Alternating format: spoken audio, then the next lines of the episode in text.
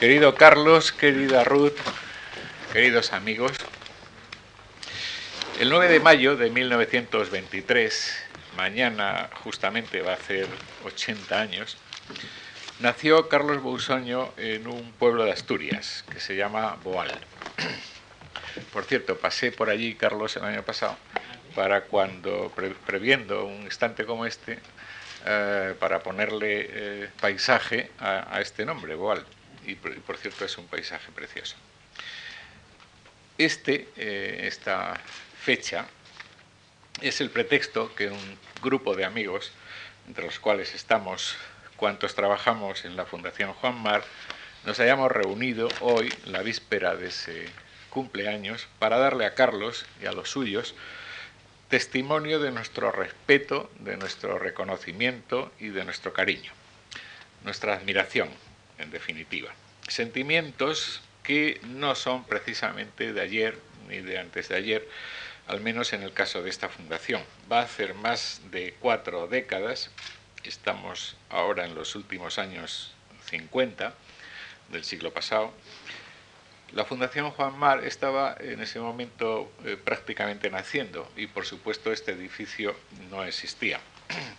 Pues bien, eh, Carlos Bousoño en, aquel entonces solicitó una beca Mars de creación poética.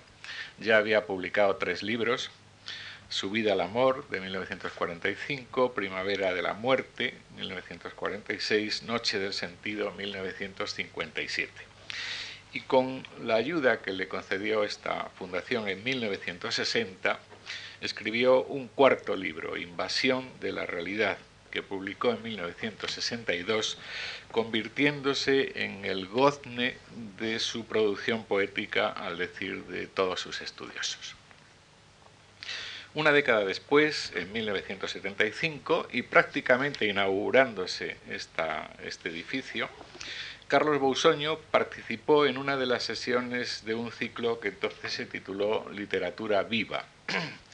Pero más importante aún, creo yo, es que volvió a solicitar una beca March, esta vez para el ámbito de los eh, estudios de teoría literaria, y se le concedió, naturalmente, y fruto de todo ello fue un libro sobre el irracionalismo poético, que, una vez publicado, obtuvo en 1978 el Premio Nacional de Literatura.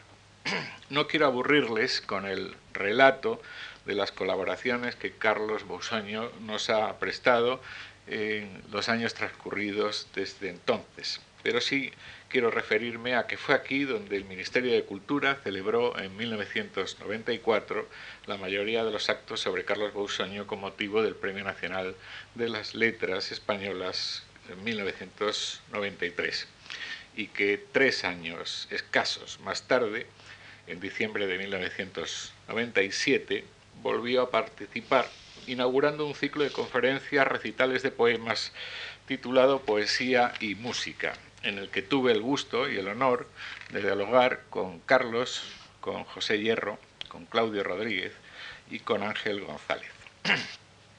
Por cierto, a raíz de aquello, inmediatamente a Hierro le publicaron unos meses después una antología de poemas titulada Música.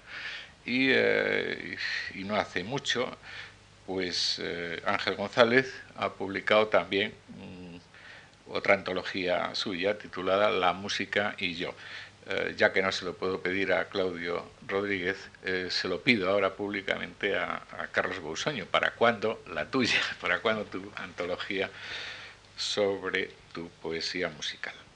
Cierro paréntesis y prosigo diciéndoles que aquellas dos becas que también trazan el retrato literario de Bousoño, el del teórico y el del creador, para cerrarlo del todo, haría falta eh, hacer al menos alusión al aspecto de profesor, que lo ha sido muchos años pues aquellas dos becas nos dieron la idea de este acto de homenaje. Pediríamos a dos reconocidos especialistas una pequeña eh, conferencia sobre estos dos aspectos, la teoría y la creación, en los que tanto ha brillado y brilla Carlos Bousoño. Ambos expertos son, además, poetas bien reconocidos, ellos mismos, profesores y sobre todo amigos personales de Carlos y de Ruth, y han venido desde lejos, en un caso desde bastante lejos, para estar hoy con nosotros, lo que se lo agradecemos mucho.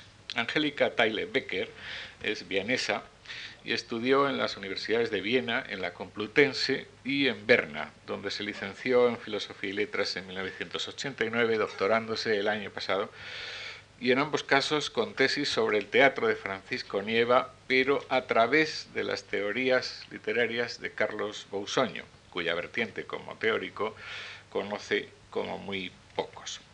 Alejandro Duque Amusco, de infancia sevillana y estudios granadinos, se licenció en Filología Hispánica en Barcelona con una tesis sobre la poesía de Francisco Brines y se doctoró en 1985 con una tesis sobre Vicente Alexandre, cuyas obras completas acaba de, publicar recientemente. Alejandro Duque es autor de una popular antología de la poesía de Carlos Bousoño, la de la colección austral, y participó y luego editó las conferencias que se dieron aquí mismo en 1994 por el Premio Nacional de las Letras al que antes me referí. Les quiero agradecer a ambos el haber aceptado nuestra eh, invitación y ahora mismo ya les dejo la palabra. La tiene en primer lugar doña Angélica Becker.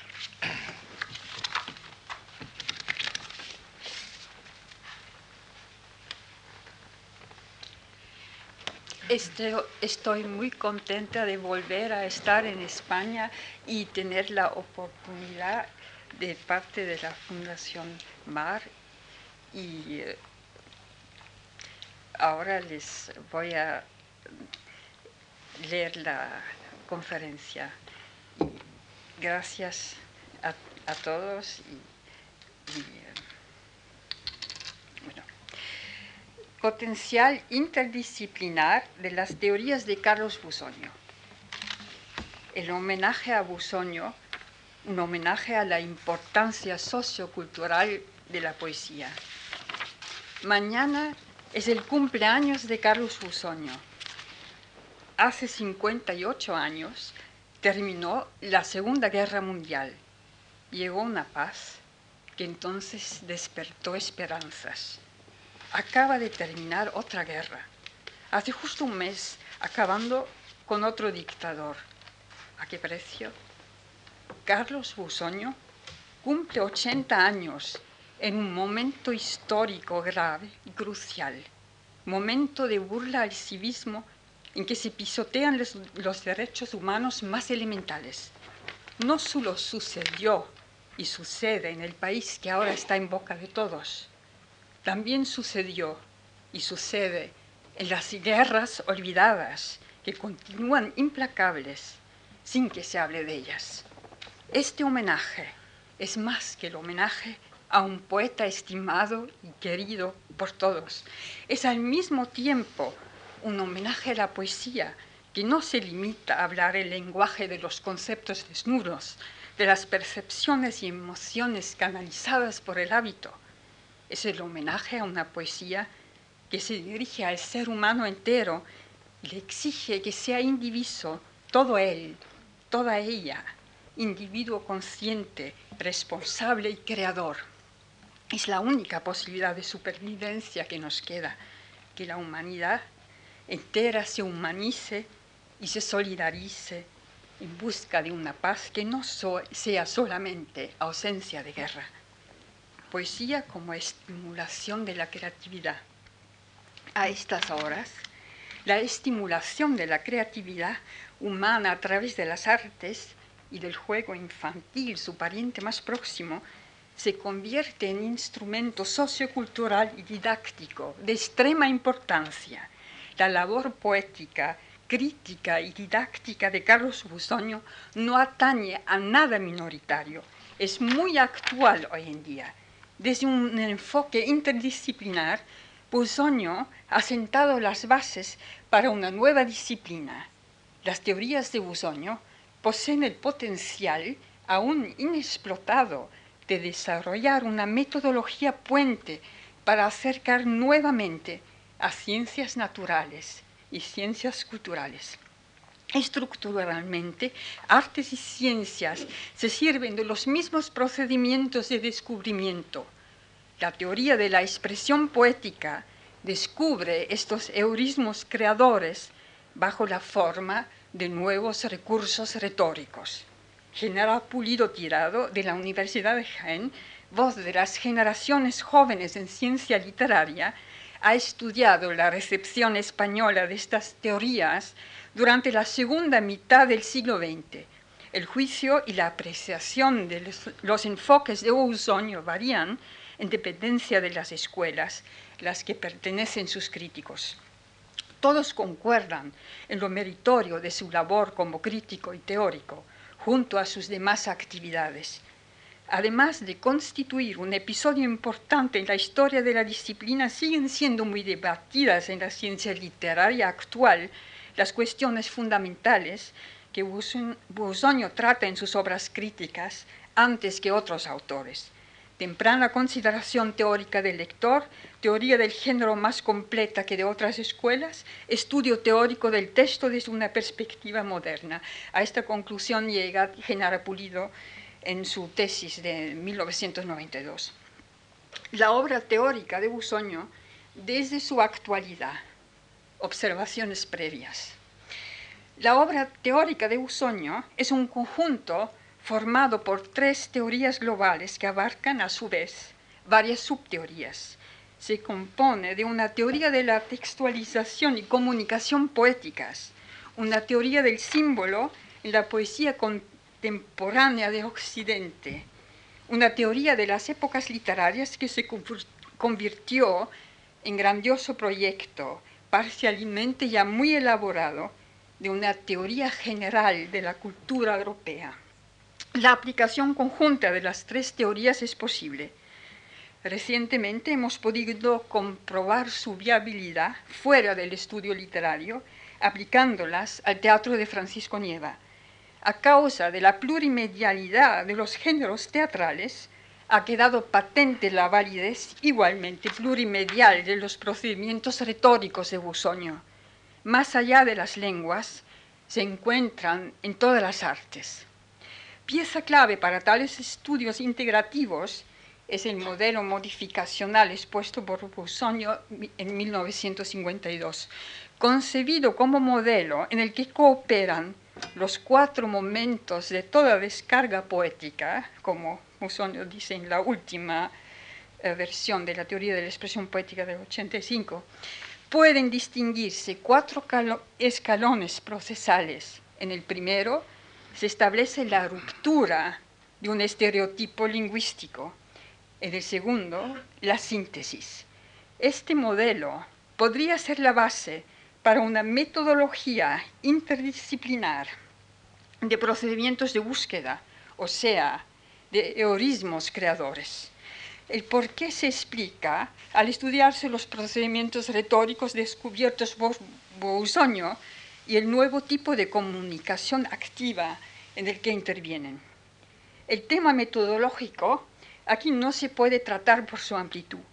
Por una parte, nos limitaremos a destacar el carácter pionero de la modificación poética como modelo de este nuevo tipo de comunicación, comparándolo con hallazgos en ciencias vecinas.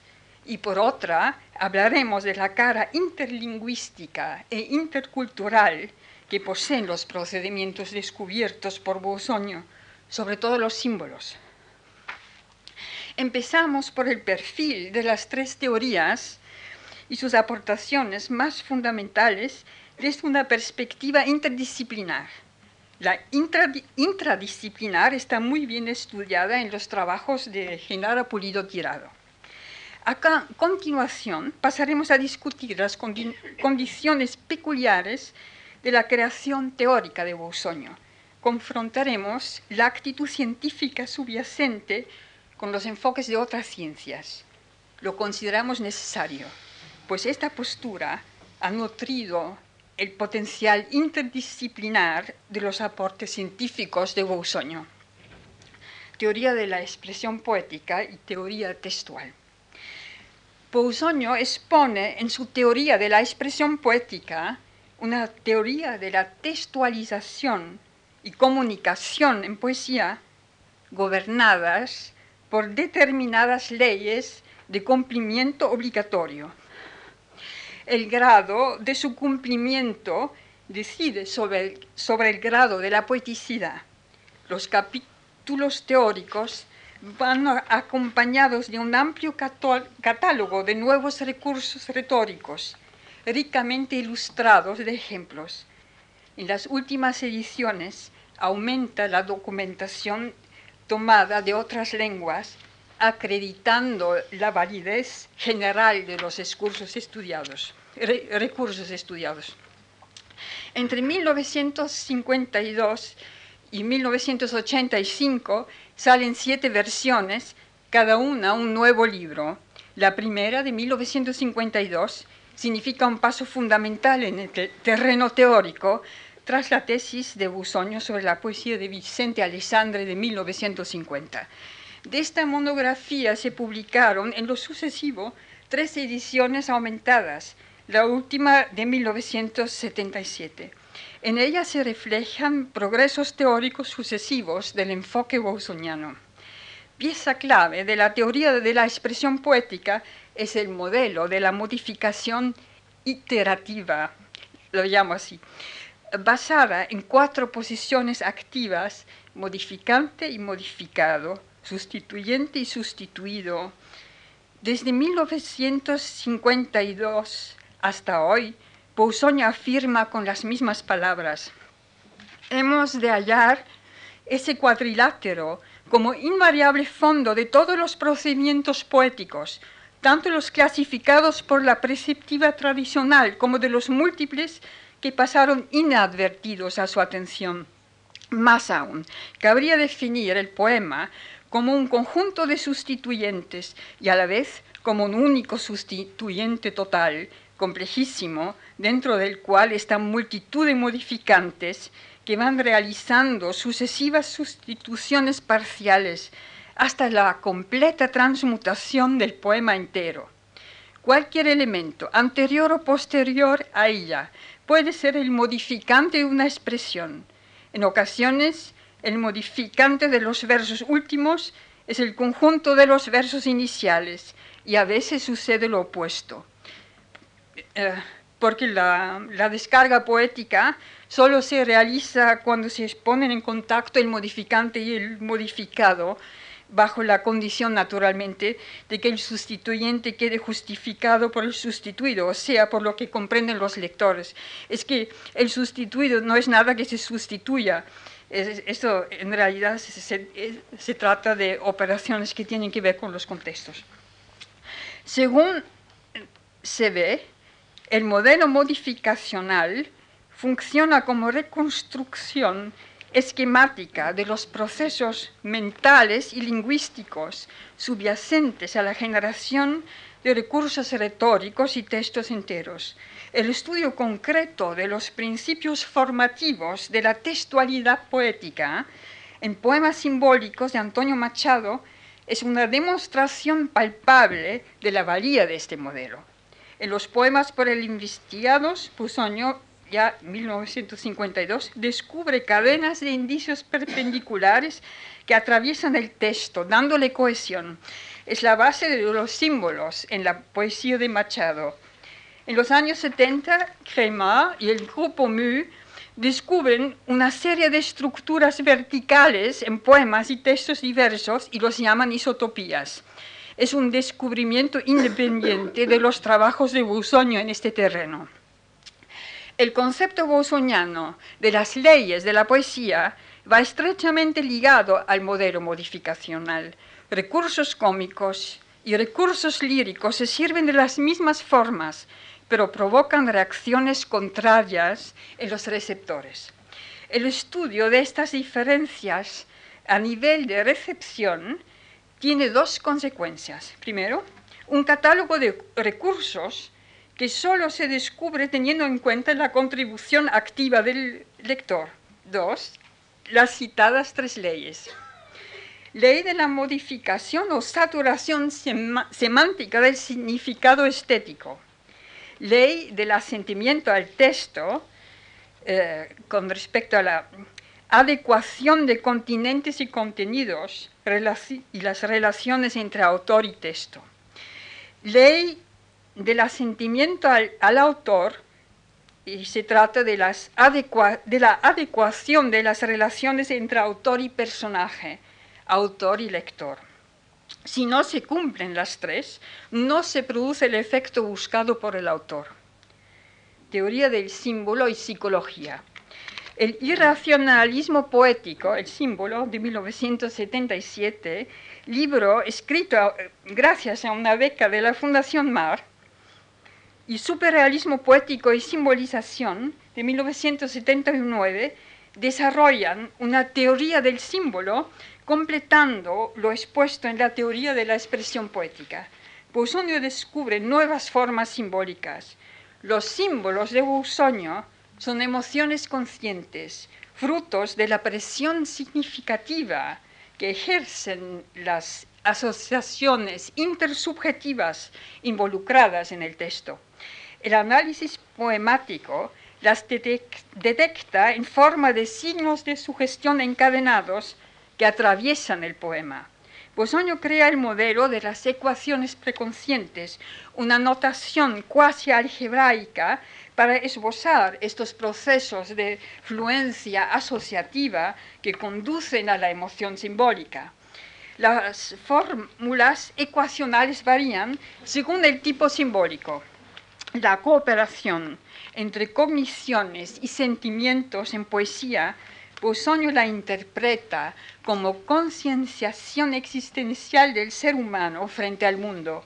Se comunican por el hecho de que las emociones poemáticas tienen su historia unida a la de la sociedad y de la cultura dentro de las cuales se producen. Son personales, pero intersubjetivas, encierran conocimientos. Esta misma postura, Pozoño la comparte con los psicólogos actuales de la emoción, rama joven, pues las emociones apenas se investigaron en psicología antes del llamado cambio cognitivista de los años 70. Entonces la psicología cognitiva también empezó a interesarse por, las emociones. A lo largo de la década de los 80 se multiplican los trabajos sobre los sentimientos humanos. Según Ulich, la psicología de las emociones tiene que partir del sujeto y sus relaciones con el mundo circundante lo que no significa una recaída en el viejo subjetivismo. Validez intercultural de la tipología simbólica, Bosoño y la antropología cultural. Hay un hecho interesante, no mencionado hasta ahora, la validez intercultural de la tipología simbólica de Busonio se había puesto en duda de que estos procedimientos existan o hayan existido alguna vez fuera de la poesía occidental contemporánea. Pusonio menciona más bien de soslayo que la poesía popular los usaba desde siempre. Por visión, Pusonio entiende la adscripción de cualidades o funciones irreales a un objeto real.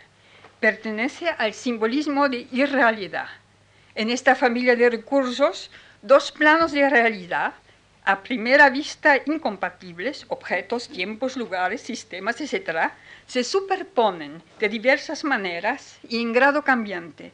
Las visiones y otros tipos de irrealidades clasificadas por Busoño no se limitan a la poesía occidental. Son frecuentes en los mitos, ritos y cuentos populares del mundo entero fuera de la cultura europea. Hay, por ejemplo, superposiciones temporales y espacio-temporales en muchos cuentos del mundo entero que hablan del encuentro humano con lo luminoso.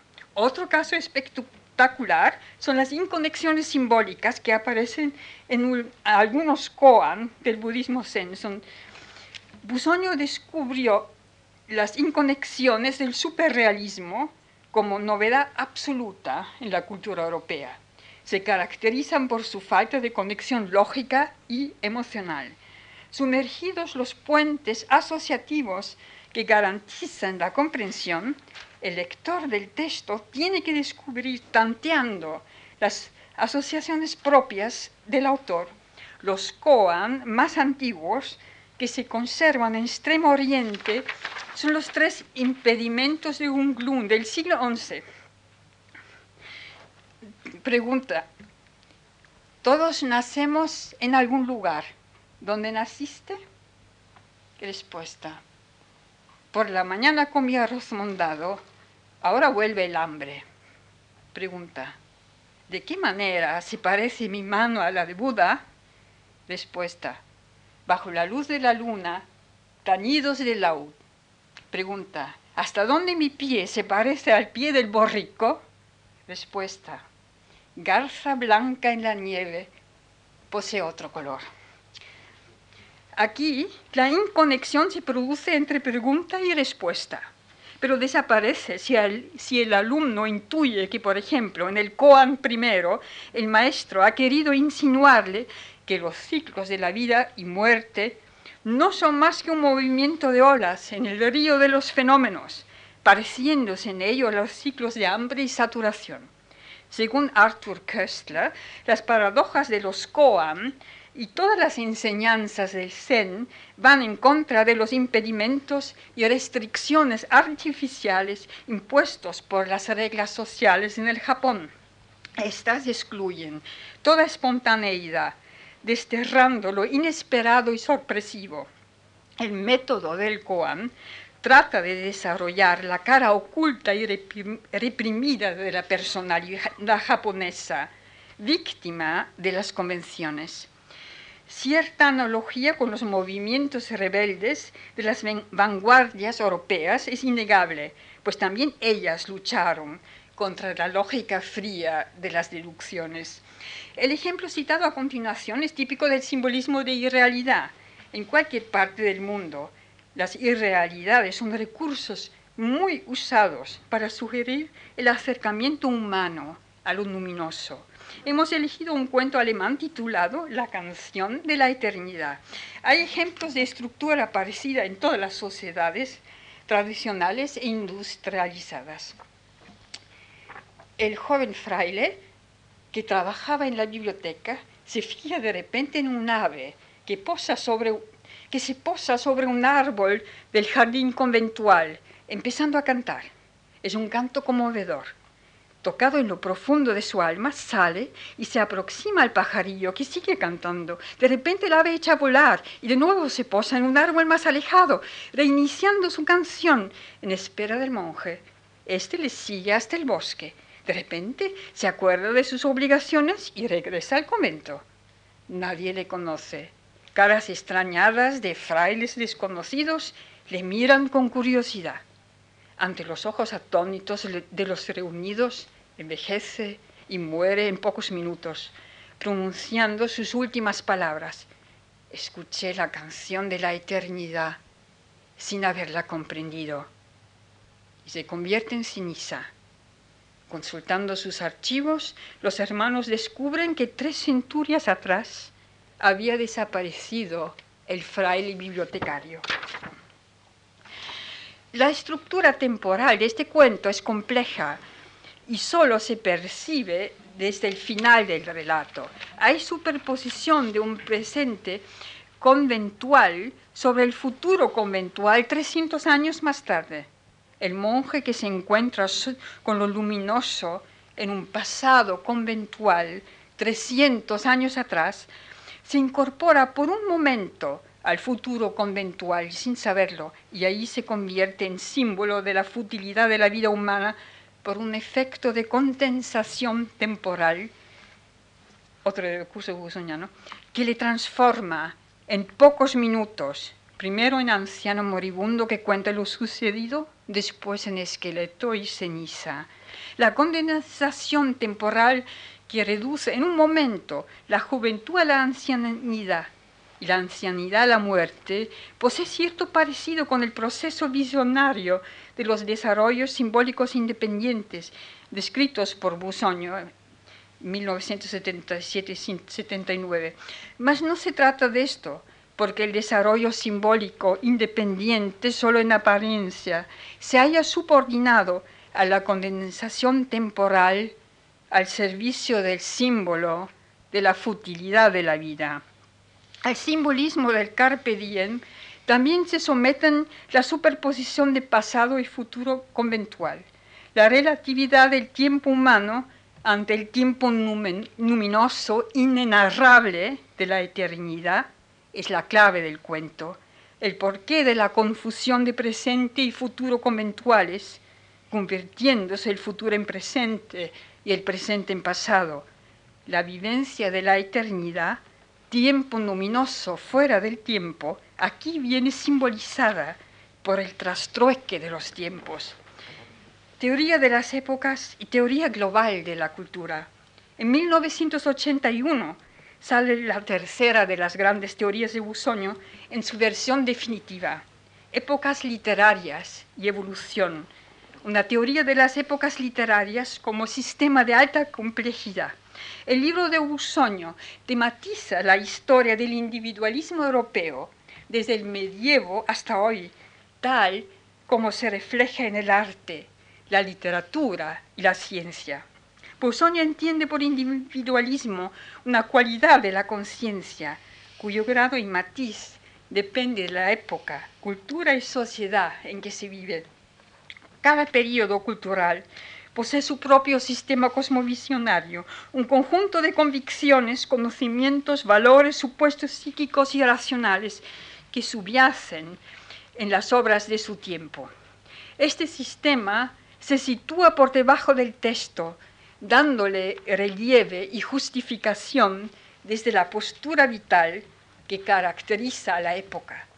No se puede tratar aquí del hecho de que Busonio eh, desarrolla en este libro un instrumento tal teórico no ausente de interés para la teoría de la ciencia. Tanto la ciencia como el arte dependen de las cosmovisiones epocales. Para convertir el enfoque busoniano en teoría general de la cultura, es necesario combinarlo con enfoques etnológicos, aspectos que se tratarán a continuación.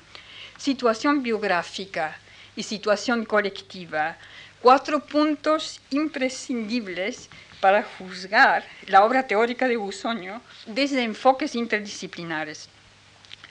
La obra teórica de Busoño se comprende mejor si se tiene en cuenta que es, primero, un pensador a campo través, segundo, guiado por su vocación múltiple de poeta crítico y teórico. Su inclinación personal le conduce tempranamente al estudio de las obras desde una doble perspectiva, la influencia de las intuiciones del autor y de las intuiciones del lector en los procesos de escritura y lectura poéticas.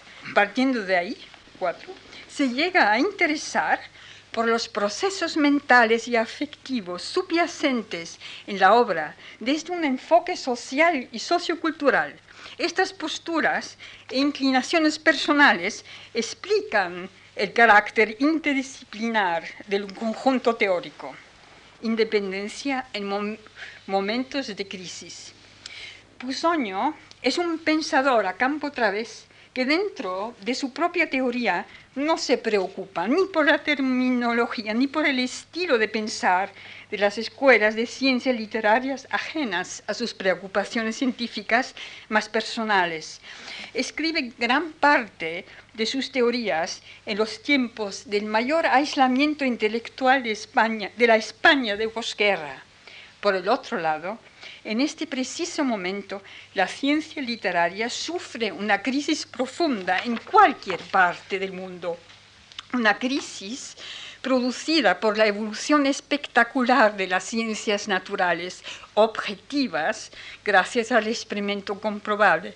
A la ciencia literaria se le reprocha su estado presente su falta de formalización, sus métodos intuitivos, son los tiempos en los que la psicología está dominada por el behaviorismo, los que se desacreditan la introspección y el estudio de lo intuitivo, en los que se exige que la ciencia literaria se convierta en ciencia nomotética, igual que las ciencias naturales.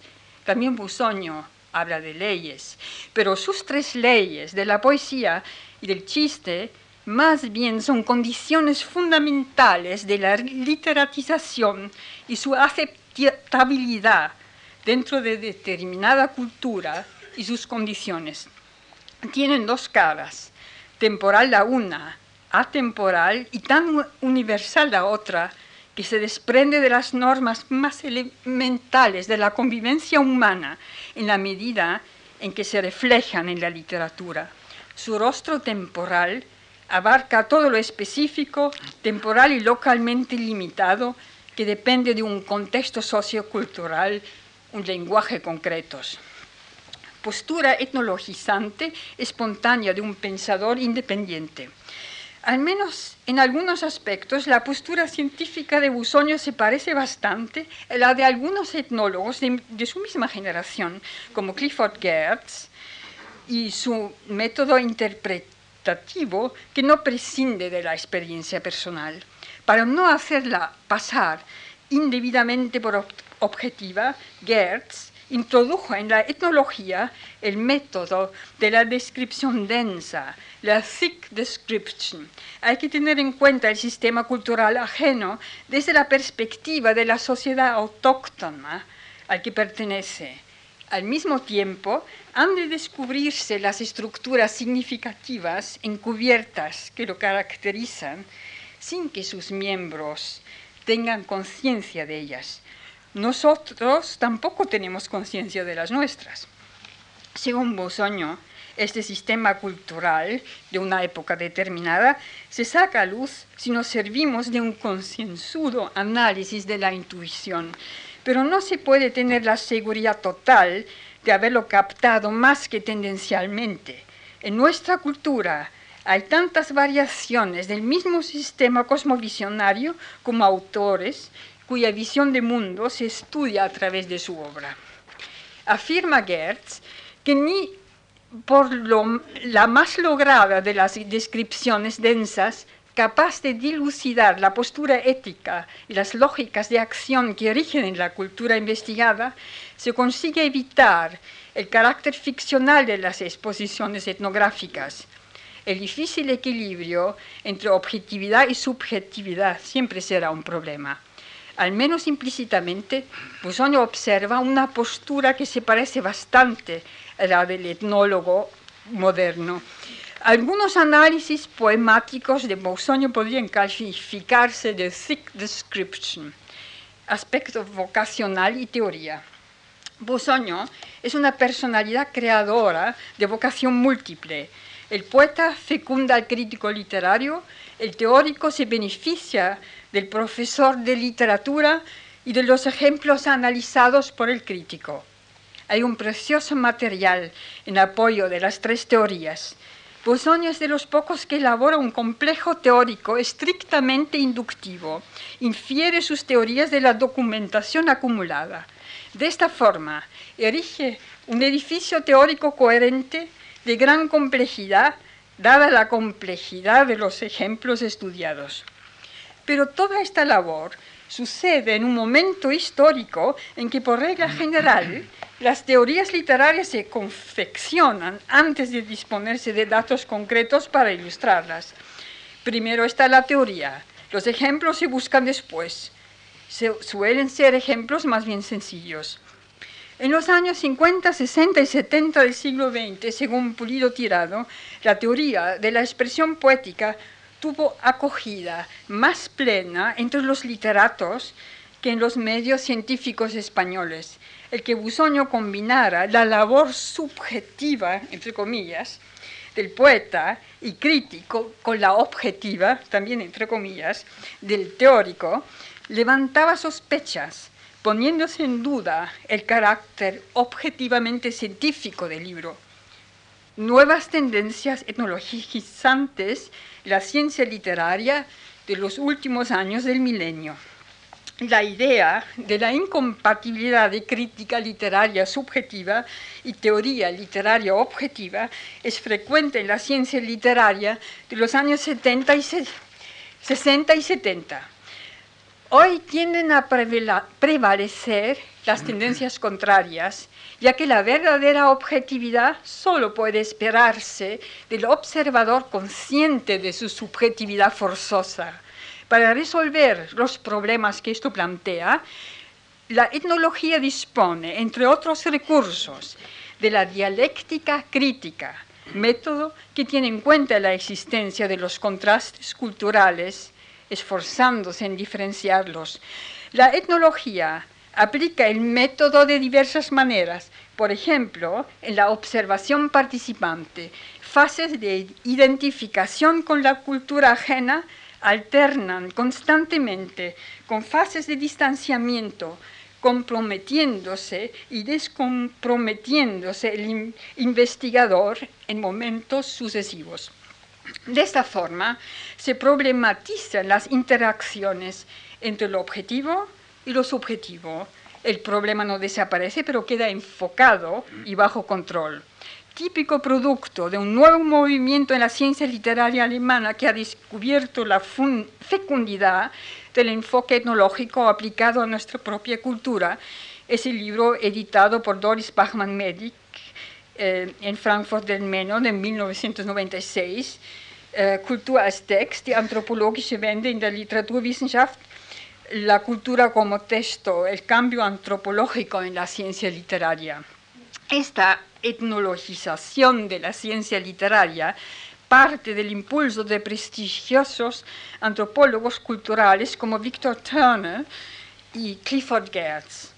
El método geertziano de la descripción densa se inspira en ideas de Dilthey, Susan Carlenger, Ricoeur y Max Weber, autores que también interesaron a Busoño.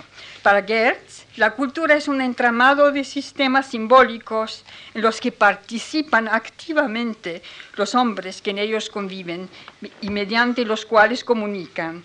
La interpretación de la cultura como texto exportada a la ciencia literaria, como los autores incluidos por Bachmann-Medic en su publicación, responde a una actitud parecida a la que subyace en la interpretación de los sistemas epocales de Bosoño. El estado actual en que se encuentran sus tres teorías globales permite el engarce con los enfoques etnológicos, modelo modificacional y dialéctica crítica. La modificación poética de Busoño, basada en lo que él llama cuadrilátero de modificantes modificados, sustituyentes y sustituidos, es un modelo basado implícitamente en el método exploratorio de la dialéctica crítica. La primera fase del proceso bosoniano refleja un momento de distanciamiento y ruptura, oposición entre modificante y modificado, que parecen incompatibles dentro del mismo contexto, al menos en el primer momento. La segunda conduce a la síntesis innovadora por evaluación inferencial y asociativa de los datos. Estos ahora se hacen compatibles a otro nivel, en la relación entre sustituyente y sustituido. En el pensamiento salvaje, Levi Strauss emplea un tipo de dialéctica crítica para mostrarnos cómo surge el mito nuevo, el sustituyente de Busoño, del mito viejo o modificado, la artesanía nueva o bricolage, otro sustituyendo a partir de elementos aún aprovechables de objetos antiguos ya en desuso, los modificados. Según Levi Strauss, se trata de buscar los modelos estructurales subyacentes en los actos y enunciados de la realidad empírica diacrónica. Influencia del poeta en el investigador. El poeta en Busoño dirige la mirada del investigador tanto hacia el proceso de creación en el que se anticipan las posturas posibles del lector, como hacia el proceso de recepción en la que el lector se convierte en coautor. De esta manera, consigue descubrir en la obra los recursos implícitos del autor y los recursos implícitos del lector ambos necesarios para la creación y la lectura correctas de una obra literaria. Los puntos 3 y 4 contribuyen al modelo implícitamente dialógico de las teorías de Busoño. 3. Busoño tiene la oportunidad verdaderamente sensacional de estudiar en directo cómo las intuiciones del autor las intuiciones del lector intervienen en la escritura y la lectura de una obra. Esta oportunidad se le brinda por sus conversaciones con Vicente Alessandre, prolongadas durante años. En una rigurosa, rigurosa labor comparatista, Pousoño enfrenta sus propias reacciones del lector a las intenciones expresivas del autor que estudia. Alessandre no es menos consciente y rigurosa en sus introspecciones que el propio Bousoño, lo que influye directamente en la concepción de la teoría. Es una teoría que nace en el triángulo de tensiones entre poeta, lector y obra. Esta triplicidad se manifiesta entre otras cosas, en las tres leyes de la poesía que Busoño describe. Cuatro. Eh, siempre estudia la poesía desde ese triple aspecto, hecho que ha pasado inadvertido. Simplificando mucho, cabe decir. La ciencia literaria del momento, cuando Busoño empieza a escribir su obra teórica, más bien se interesa por la manifestación de lo puramente individual, en la poesía. La lingüística entonces se ocupa más bien de lo meramente típico en la expresión poética. La psicología cognitiva, interesada en los fenómenos estéticos, más bien tiende a, investigar las operaciones mentales subyacentes al, proceso de poetización. La teoría de Usoño más bien estudia las interrelaciones entre lo típico y lo individual a través de las operaciones mentales que codeterminan ambos aspectos. Prueba de ello es el funcionamiento inferencial de las tres leyes de la poesía subyacentes al modelo bolsoniano del proceso de modificación que conduce a la poesía. Pero estos aspectos pueden evaluarse mejor desde el momento actual pues queda claro que Busoño opera al mismo tiempo desde un triple enfoque científico. En el proceso modificacional cooperan tres ciencias, ciencia literaria, lingüística y psicología cognitiva.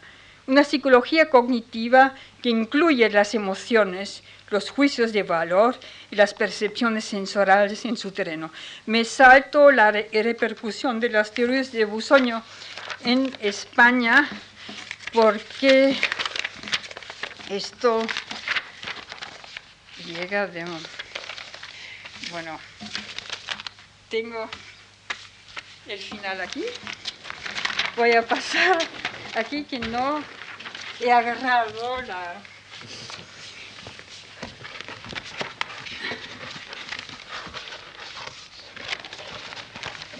Bueno, en el caso de que no me lo hubiera traído el final, no importa, porque os lo voy a contar. Es que iba, iba a terminar con un ejemplo de mi propia hija.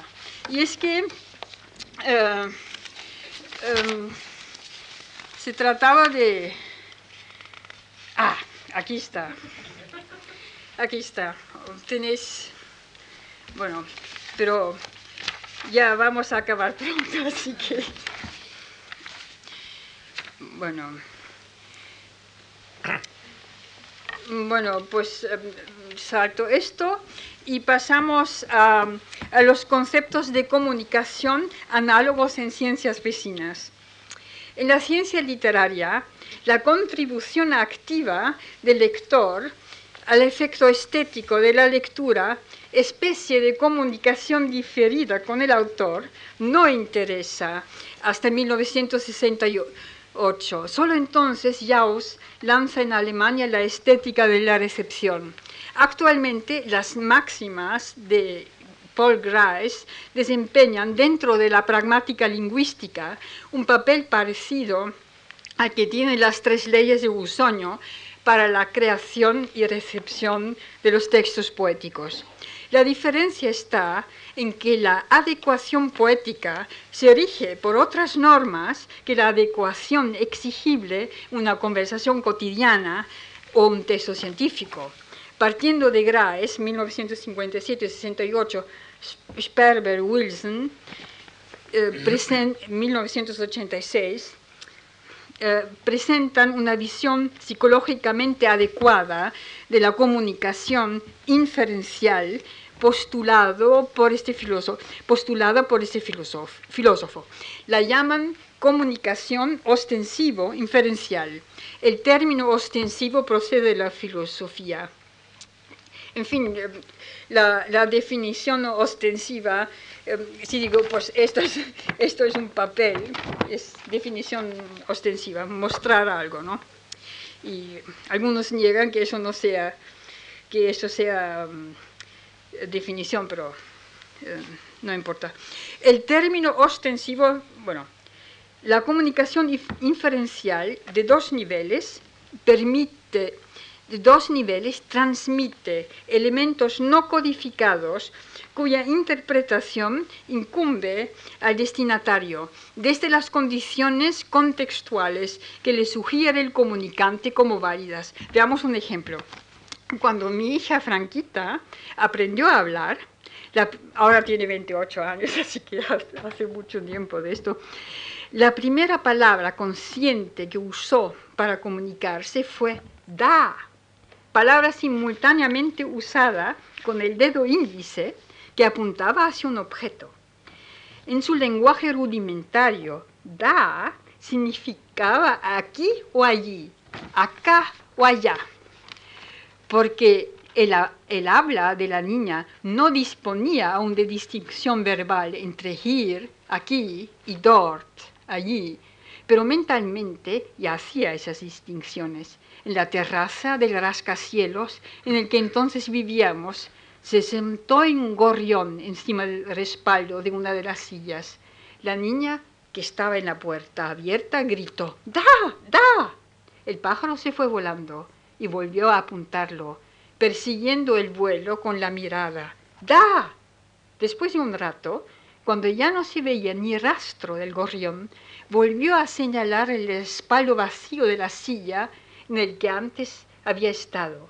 Da, da, el destinatario de este tipo de comunicación por señas tiene un papel más activo que en la comunicación codificada. Intenta comprender lo que el comunicante trata de señalarle en su esfuerzo por hacer mutuamente manifiesto un entorno cognitivo no codificado desde el cual se está articulando rendre mutuellement manifeste un, environnement cognitif, c'est la versión francesa de 1989 de Sperber-Wilson, traducida por el mismo Sperber.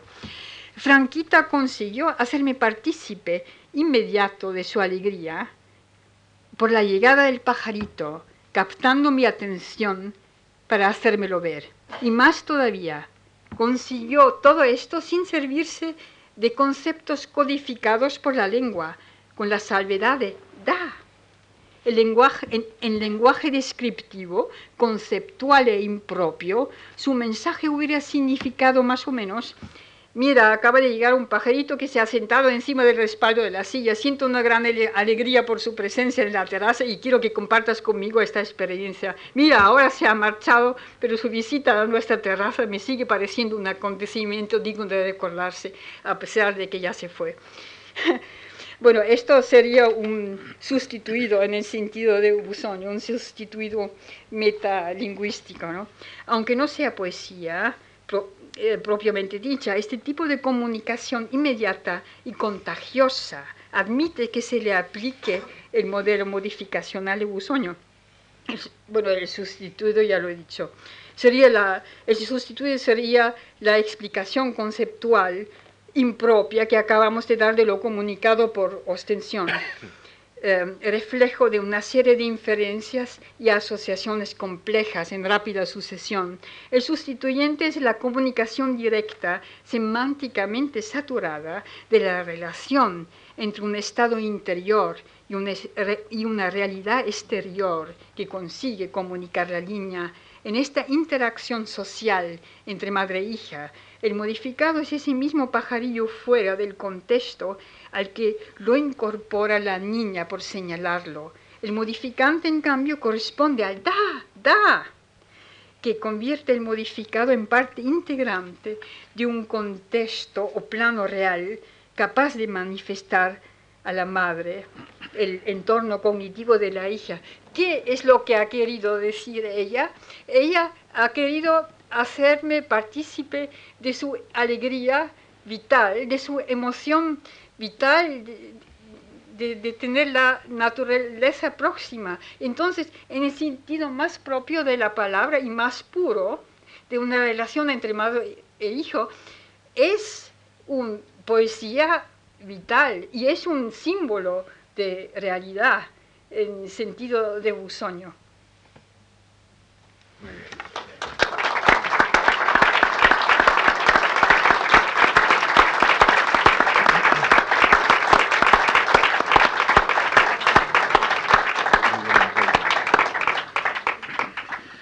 Bien, agradecemos mucho a Angélica Becker este gran esfuerzo que ha hecho por sintetizar sus muchos saberes sobre la teoría literaria de Carlos Bausoño.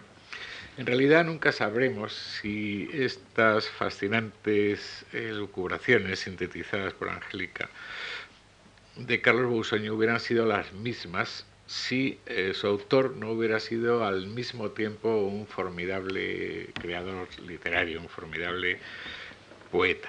Así que sobre este otro aspecto de Carlos Bausoño, absolutamente esencial y quizá el más cercano a, los no especialistas, pero sí gustadores de la poesía, pues nos va a hablar ahora brevemente Alejandro Duque Amusco. Muchas gracias. Muy buenas tardes a todos. Y empiezo por agradecer a Antonio Gallego las palabras muy amables del comienzo al presentarnos. Hoy es un día feliz para las letras españolas porque celebramos los 80 años de Carlos Bausoño, acompañados por él, y lo hacemos además repasando eh, aspectos fundamentales de su obra como teórico, acabamos de escuchar las estupendas palabras de Angélica Becker, y como poeta. También hemos de felicitarnos porque una fundación del prestigio y del arraigo en la vida cultural española como la Fundación Marc haya sido sensible a este aniversario y haya promovido, organizado, llevado adelante este encuentro con Carlos, yo sé con cuánto cariño lo han hecho, y con sus lectores, amigos, allegados eh, al poeta. Pensaba eh, empezar a hablar de un capítulo muy importante que no es ni el del teórico ni el del poeta propiamente dicho, sino eh, empezar a hablar por una tercera dimensión importantísima en la actividad literaria de Carlos Bausoño, que es la crítica.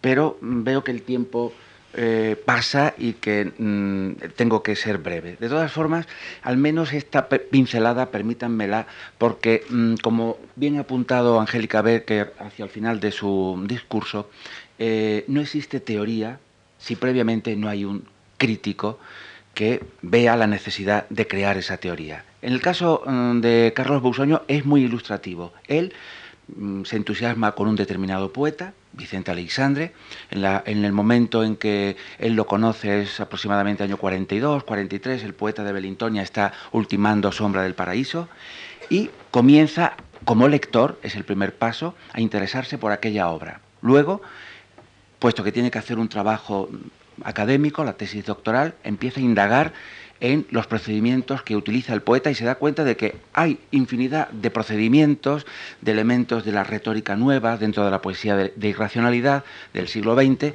que no están ni definidos ni acotados, no tienen nombre siquiera. Entonces, por ahí empieza él su labor, dando nombre a cosas que luego a lo largo de los años han ido transformándose bajo otra nomenclatura, pero ahí empieza a aparecer ya lo que es una imagen visionaria o un símbolo disémico o una visión. Los primeros términos de una eh, teoría que estaba llamada a ser, al final de los años 80, una teoría nada más y nada menos que de la cultura en general y del mundo en particular. De modo que mm, el acierto teórico de, de parte sin duda de su eh, estímulo crítico anterior. Y como decía Juan Rulfo, yo creo que no solo con una frase de muy buen humor, sino además eh, con mucho acierto, no se puede ser crítico si no se es poeta al mismo tiempo. Y de eso es de lo que vamos a hablar a continuación.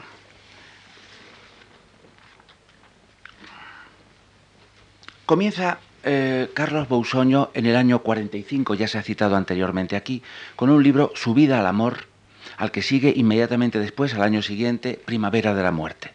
son dos libros que forman un auténtico ciclo, algo compacto, homogéneo, o por lo menos desde la perspectiva del tiempo, así lo vemos hoy. Y lo que sorprendió entonces en un poeta que tenía a duras penas 22, 23 años, era la gran pericia en el manejo del verso. Eh, qué buen mm, poeta en el mm, campo de la rima, no muy en uso en aquellos años, y mm, qué buena construcción poemática conseguía con tan corta edad. La verdad es que no hay ningún secreto, simplemente que Carlos Busoño llevaba velando las armas poéticas muchísimos años eh, y esos poemas anteriores a, su, su, vida al amor y a Primavera de la Muerte se conservan y algún familiar benévolamente, pero me parece que es de una benevolencia envenenada, incluso imprimió esos textos y en alguna biblioteca los he visto yo. Son textos influidos, imagínense, imagínense, ustedes, influidos pues, por las lecturas primeras que él hizo en su biblioteca familiar en, Asturias. Eh, eran los libros de un, si no recuerdo mal, de un tío abuelo suyo que había sido poeta, escritor en lengua castellana y en bable, y que tenía, si, tampoco recuerdo mal, incluso algún libro de Campo Amor dedicado a él en la época en la época en que Campoamor vivía. Eso, eso es lo que nutre lecturas de Campoamor, Zorrilla, Becker, fíjense, un romanticismo tardío, es lo que nutre al joven poeta cuando empieza a escribir. Y evidentemente, leídos esos poemas, pues uno ve por allí a Campoamor, algo quizá Zorrilla, un cierto Becker, en algún momento también Rubén Darío, que para él fue en los años... Mm, ¿qué años serían? Cuando tú tenías 15 o 16 años, ¿verdad? Eh, descubre a Rubén Darío, poeta que ya había muerto y que había hecho su recorrido dentro del modernismo español e hispanoamericano. Eh, bien, pues esos años eh, de silencio, de escritura, muy trabada, con poemas de dificultosa rima, muy conceptuosos, eso es lo que, eh, de una manera invisible, estaba muy superado, evidentemente, en estos dos primeros libros, que son libros, como algún crítico los ha llamado, escritos desde el sentimiento de la, emoción, desde el sentimiento de la adolescencia. Son libros realmente adolescentes, candorosos, y esa, es una de las virtudes cuando se escribe tan poca poesía desde el candor y desde la inocencia. Eh, el éxito fue, además, tremendo. En el año 45 y al, año siguiente, la Primavera de la Muerte, tienen un éxito, eh, entre otras cosas, yo creo que debido no solo a la calidad del libro, sino que estaba en una colección, se publican en una colección como eh, Adonais, que entonces eh, tenía plena pujanza. Era quizá la mejor, yo creo que sin discusión, era la mejor colección de poesía en España en ese momento. Y juntamente con, con Carlos Bousoño en esa especie de salto inmediato a, la celebridad, al conocimiento entre los círculos mm, de la poesía, hay otro poeta también que eh, tiene un inicio en el mundo, en la entrada al mundo de la poesía semejante al suyo, que es José María Valverde. Pero así como José María Valverde, por una serie de problemas de tipo eh, quizá político, su exilio voluntario, bueno, voluntario, eh, como protesta por el hecho de, haber sancionado a Aranguren, como ustedes bien saben. En fin, eh, el exilio en Canadá, el ir distanciando la publicación de sus libros poéticos, eh, todo eso hizo que el nombre de Valverde fuera un poco diluyéndose en el panorama poético español, a pesar de que sigue siendo una figura importante de esos años, años que en los libros, en los manuales al uso, eh, se considera la primera generación de posguerra, que algunos llaman, yo creo que con cierta impropiedad, eh, generación del 36. Pues bien, eh, Bousoño, mm, y esto es un ejemplo, pero que vale creo que por muchos, eh, Bousoño cala tan hondo entre los lectores, sobre todo entre los lectores jóvenes de la poesía de entonces, que un poeta que le va en la generación siguiente, nacido en el año 29, ya desaparecido, Jaime Gil de Viedma, con el que él tiene además muy buena relación en un principio de su, en fin, al conocerse y tal, 30 años más tarde, en una, lo recordaré toda mi vida, eh, en una cafetería ya desaparecida cercana a la Plaza de Cataluña, la cafetería Navarra, me dijo, ¿tú sabes ese poema de Bousoño que a mí me resulta sobrecogedor, de su primer libro? Yo no había leído, conocía bastante bien la poesía de Bousoño, la publicada en ciertas antologías, pero ahí siempre el poeta ha tenido digamos, un cierto reparo a, incluir demasiado, demasiados poemas juveniles suyos. Y ese poema en concreto yo no lo conocía y me impresionó solo el arranque poético y el hecho de que Jaime Gil mm, de Viedma, un poeta ya maduro, se lo supiera de memoria.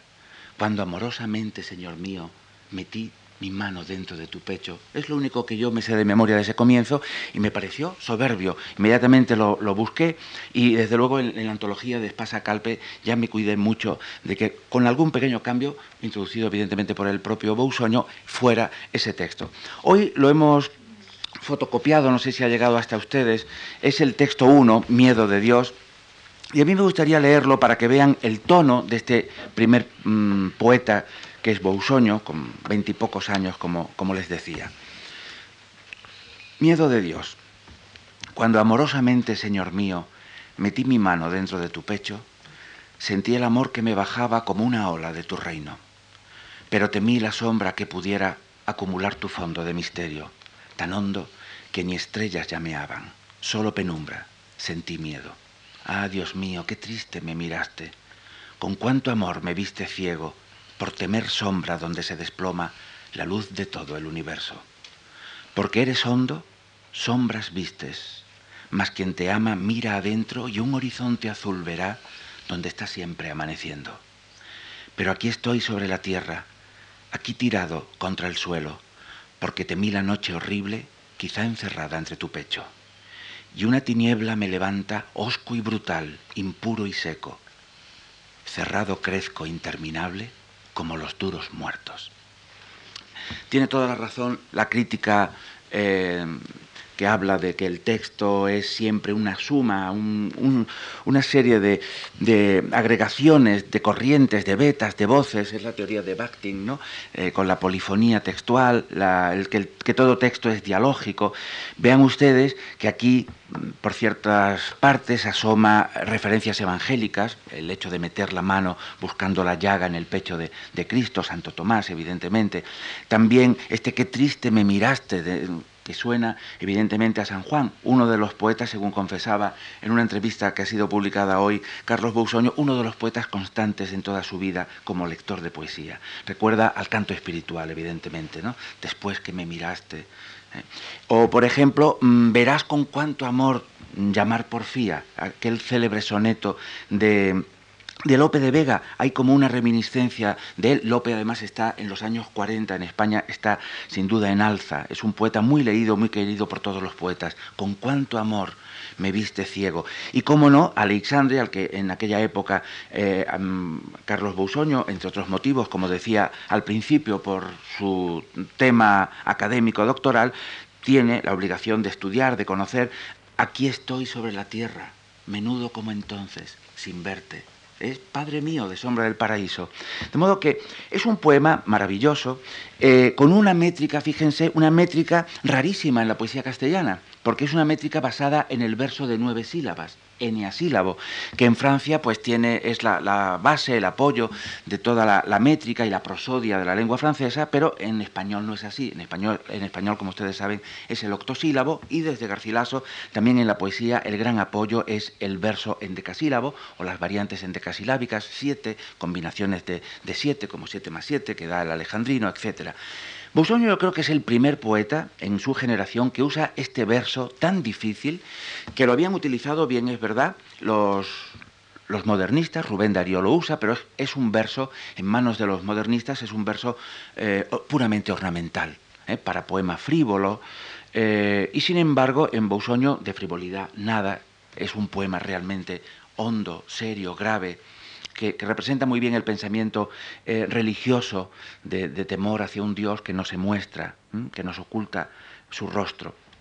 Y mm, eh, la rima, como pueden ver ustedes, pecho, reino, es un poema rimado, eh, sería, por lo tanto, un romance, una de las muchas variantes que tiene la familia del romance, un romance de tipo heroico por ser de arte mayor.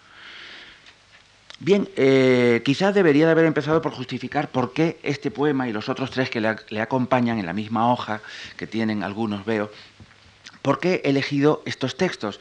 Los he elegido por una razón eh, quizá de, de extrañeza por mi parte, y es que de los cuatro elegidos, nada más uno ha pasado a sus poesías completas. Este poema no está, ha sido corregido radicalmente, puesto que ha desaparecido, eh, Carlos Bousoño, a partir de los años 70, más bien a comienzos de los 80, comenzó una labor de revisión, esto hay que decirlo, de, su obra eh, anterior y también de lo que iba escribiendo, ha sometido cada poema a numerosas versiones, o casi todos los poemas ha sometido siempre a una, una versión eh, en la que casi todos los cambios, y digo un casi, en fin, porque no, no, se puede nunca afirmar de una manera muy taxativa, pero casi todos los cambios son mejorativos casi todos los cambios que Bousoño introduce en sus poemas, sobre todo en los poemas antiguos, están plenamente justificados.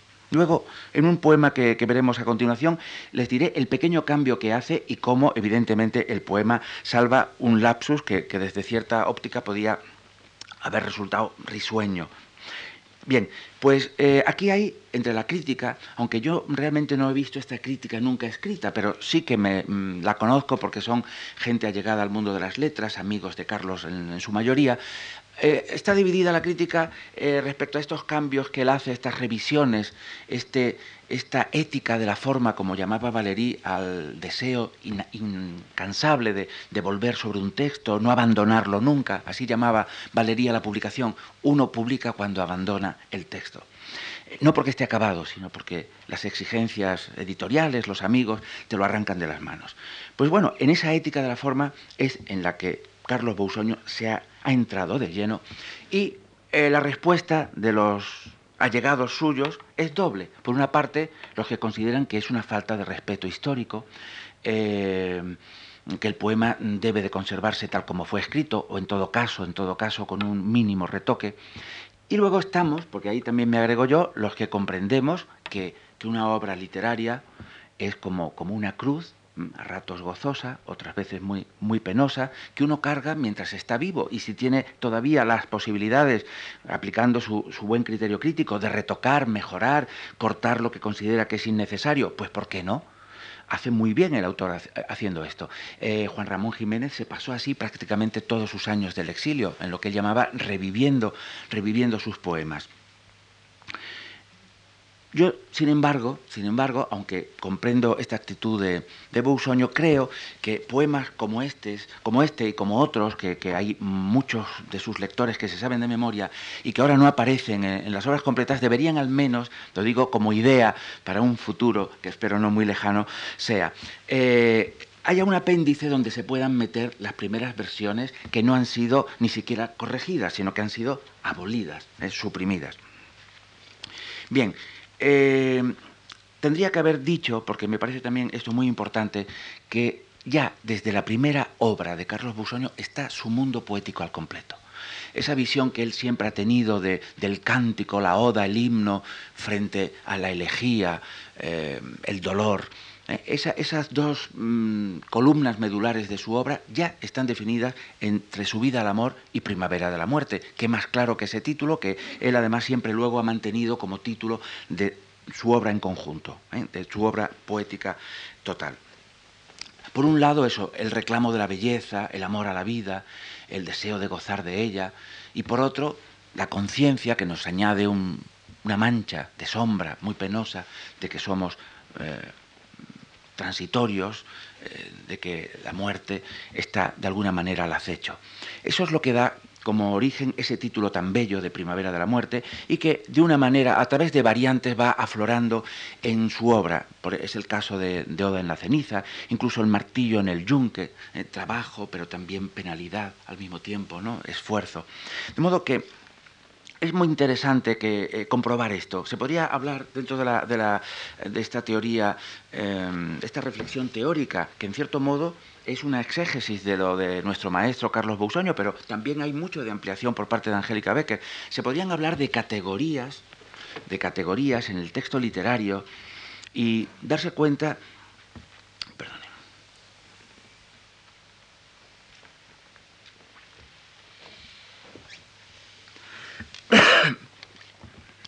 darse cuenta de que hay una serie de, elementos fijos en la creación literaria que se repiten de unos mm, escritores a otros y que forman unas categorías cerradas y que convendría definir, analizar y establecer de una manera definitiva. Bien, eh, voy a pasar mm, a la siguiente no, em, no fase, propiamente no lo considero un libro que cree una fase, es más bien un eslabón de tránsito importantísimo, pero así como los dos libros anteriores formaban un ciclo en sí mismo, eh, Noche del Sentido, que es el tercer libro, transcurren varios años entre, me parece que, que 11 años entre la publicación del segundo y de Noche del Sentido, un libro, vean ustedes, de un título también muy de San Juan de la Cruz, muy de San Juan, esa Noche del Sentido.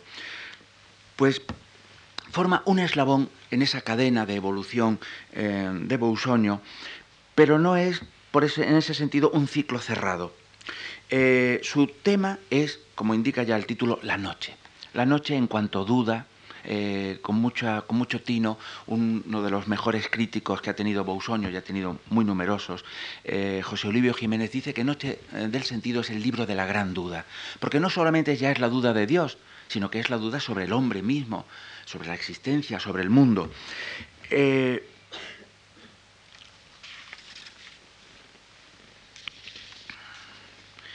¿De qué manera, de qué manera ante esa duda y ese vacío existencial, eh, Carlos Busoño hace frente a través del único recurso que puede tener un poeta, la palabra? El poema 3, de los que tienen en la hoja, justamente, justamente Mm, introduce como tema en la poesía de Bousoño algo que luego va a tener un desarrollo mucho mayor y es la poesía como tema del poema, o sea, el poema metapoético. Eh, dice con una frase mm, muy ilustrativa de lo que sentía en aquellos tiempos, años 57, eh, hice de la angustia mi casa. Y ante ese estado emocional, la única posible respuesta, como digo, era la poesía, la palabra, el don de la palabra. El tema, el campo temático se ha abierto extraordinariamente en este libro. Hay poemas de amor, hay poemas de tipo existenciales, hay poemas patrióticos, de modo poemas de tipo paisajístico, eh, por supuesto también otros religiosos, aunque ya en esa religión no hay una espera de Dios, hay la seguridad de un vacío. Eh, ante todas esas dudas, el poeta opta por agarrarse a la única tabla de salvación que tiene, que es la palabra poética, y escribe este poema para que veamos cómo a través de la palabra poética se salva la realidad del pasado, del presente. El poema es la doble vida del poeta. Dice así, todo está allí y sigue estando allí, en las palabras misteriosas que fueron dichas, pronunciadas, rotas en una voz de hombre, la crispación del alma, la grave hora del pesar más hondo mas también aquel otro dolor, mínimo para todos, pero no para ti, en la estación de lluvias, junto al portal oscuro. O nuestro recordar una canción a la orilla del bosque, en la ladera suave, un momento de marzo. Todo está allí, la sombra, el esplendor del sol entre las ramas bajas de los cerezos, nuestros pasos que van por el sendero junto al seto de moras, de niños, en retrasada hora, y la risa al llegar tras la merienda cuando no lo esperábamos, todo está allí, la sombra del castaño en el verano suave del norte y el calor de las islas, la tristeza, el ensueño, la nostalgia, la desesperación después cuando todo cedió rendidamente, el caminar postrero. Todo está allí, moviéndose o inmóvil, tal como fue en verdad, entre neblina y leve sueño, tal como fue, sin conexión, escaso de realidad, confuso como vida de hombre. Y pues fue así, es bien que quede así por siempre en las fieles palabras. la corrección que hace Bousoño eh, a este poema está en el, segundo, en el segundo bloque estrófico que ponía de niños, mm, de niños retrasados en esta hora, niños retrasados, y lo cambia con gran acierto. El poema este pertenece a, Noche del Sentido, aunque fue de los textos rezagados que escribió sobre este, de este libro, de forma que no pudo entrar en la primera edición. Es un poema recuperado más tarde y que acabó teniendo su sitio que, mm, en, Noche del Sentido. Para mí es, junto con La Puerta, el mejor poema del libro. Este justamente es el atrio, el primer poema del libro, y la puerta, eh, si no recuerdo mal, creo que era el último poema.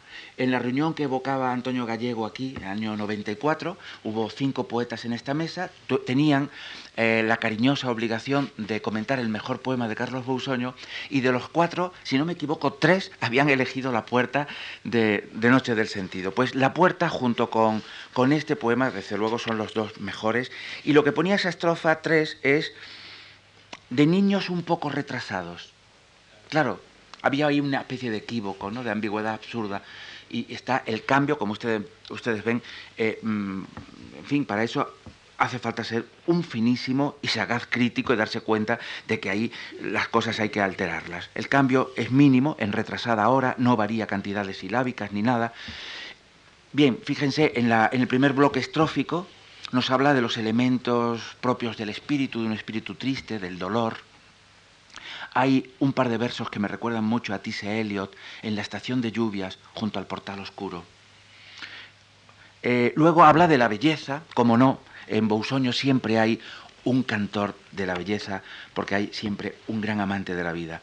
El esplendor del sol, el paseo de niños en la merienda, eh, luego viene en, el tercer bloque un derrumbe de todo eso. Y por último, el, último, la última estrofa, es un texto claramente sintetizante, eh, la aclaración de todo el proceso de escritura. Todo eso queda redimido, es una palabra que, que, tiene una connotación religiosa muy clara y que Bousoño ha empleado en innumerables ocasiones, queda salvado de algún modo gracias a la palabra.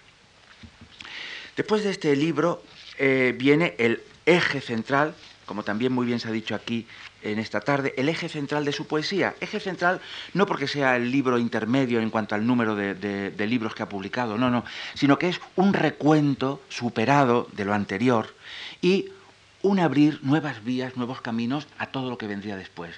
Me estoy refiriendo a Invasión de la Realidad, un libro publicado en el año 62 y que desde luego ahí está ya en germen, Oda en la ceniza, eh, Las monedas contra la losa, o sea, su gran poesía de madurez que, no tardará mucho en, publicar.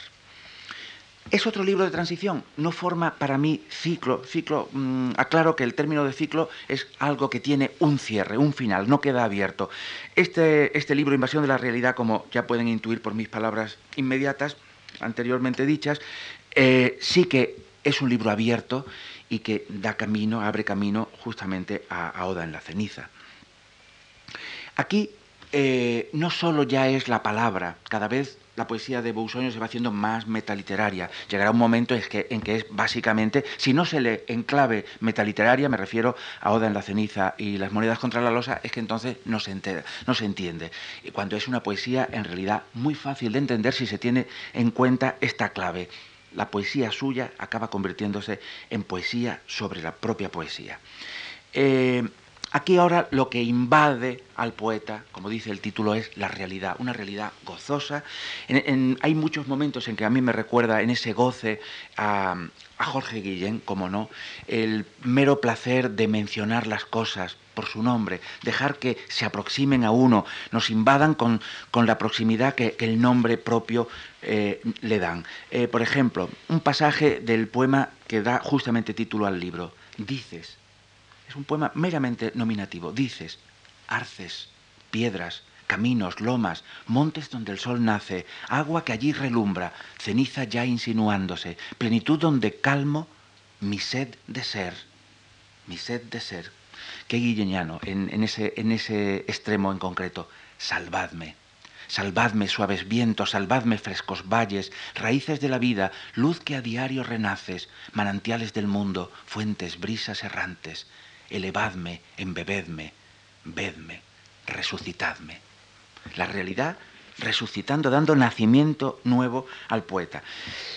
El poema que ilustra esta fase eh, no, solo es un poema que a mí me, me, complace mucho, sino que sirve para que veamos cómo la realidad del poeta llega a ser hasta la realidad más anecdótica, su gran afición deportiva. Bousoño ha practicado siempre un deporte que a mí me, ha llenado de estupor, porque yo en ese, en ese sentido me, he desenvuelto muy mal, que es la natación, es un extraordinario nadador. Eh, y lo prodigioso es que después de un largo invierno de cursos en que no hacía ningún tipo de ejercicio, llegaba al mar, a Ibiza o a Menorca o a Mallorca, Islas Baleares en suma, y se echaba a nadar y perdía, me ha contado que llegaba a perder el litoral de vista.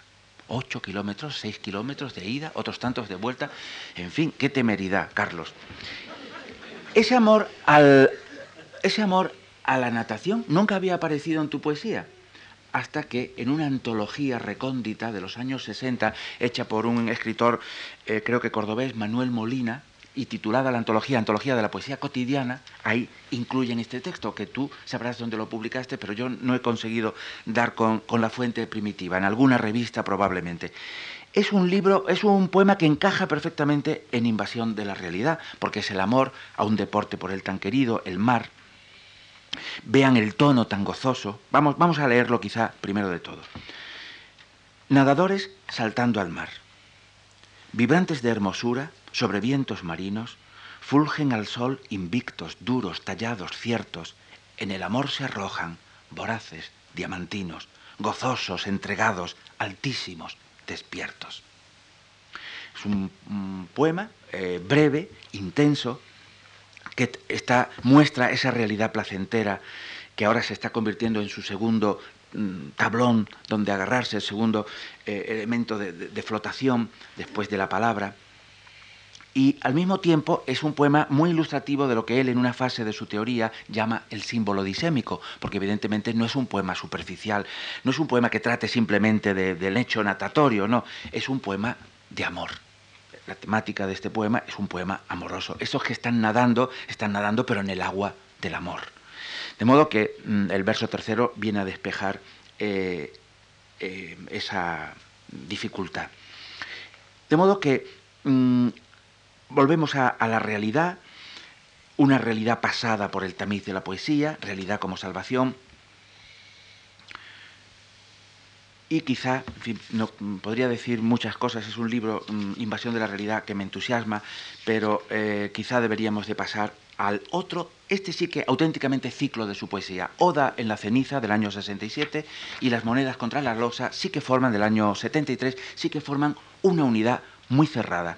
Hubo un momento cuando publicó mm, Metáfora del desafuero que yo agregué hoy me doy cuenta del error, agregué Metáfora del desafuero a estos dos libros como si fuera una terna, como si fuese una especie de trilogía. En realidad, con Metáfora del desafuero, si se sabe leer bien, comienza otro ciclo, pero un ciclo mm, con, mucha, con mucha relación, evidentemente, con la poesía suya anterior, pero que en cierto modo ya no es lo mismo. De modo que aquí tenemos un ciclo unitario de enorme prestigio crítico y literario, en el sentido de que Oda en la ceniza recibe el premio de la crítica al año siguiente de, haber salido. Lo mismo sucede con, eh, Monedas contra la Losa, eh, en una época en que el premio de la crítica tenía un valor extraordinario en nuestro país. Eh, el premio de la crítica luego ha derivado a otras cosas, se ha extendido, pero en aquella época en que el premio nacional llevaba como nombre Premio Nacional José Antonio Primo de Rivera y, que había que presentarse voluntariamente, estaba bastante, eh, en fin, degradado y el premio de la crítica que lo otorgaba la Asociación de Críticos, reuniéndose y debatiendo entre ellos las lecturas hechas durante el año anterior, eh, gozaba de, toda, de todo el prestigio inimaginable. Bien, en esta época es la poesía de Carlos Bousoño, salvo contadas excepciones, una poesía, como decía antes, claramente metapoética. Es el poema, eh, la experiencia de la vida del hombre en clave de poema. Mm, viene la alegoría, porque en el fondo se trata de una alegoría irracional que establece el poeta, es la existencia del hombre es como una palabra, o a veces como varias palabras sucesivas, una frase. Pero ¿qué ocurre? Que el hombre nunca acabará de leer la frase que escribe mientras vive sabe que la muerte vendrá a cortar esa frase y él ya no estará allí para poder completar el sentido. De modo que esa es la idea básica y, bajo esta perspectiva mm, se aclara mucho el irracionalismo y la dificultad de la, obra busoniana. Eh, desde luego, mm, la nadificación de la realidad es prácticamente absoluta, aunque haya momentos de alegría, de goce, por supuesto que sí, lo hay siempre, lo hay siempre, hasta en la muerte.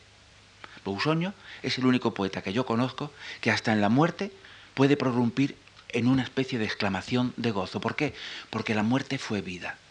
Y en ese sentido, la muerte queda redimida porque fue vida y en otro, y en otro aspecto, en un poema, poema más extenso que se ha escrito, por lo menos en, la, en lengua castellana en la península, en, en, el siglo XX, es un libro, me estoy refiriendo al martillo en el, yunque, es un libro de, finales de los 90, eh, en ese poema sobre el caballero dice su muerte, el poema del caballero, de la muerte del caballero, es un poema en el que la muerte sigue su discurso después de haberse producido. Hay un caso de superposición, pero no creo que esté, dentro de la, teoría bousoniana, de superposición del muerto y él mismo cuando estaba vivo y tenía conciencia de su propia muerte. O sea que es algo más complejo que, un mero, que una mera superposición espaciotemporal o situacional.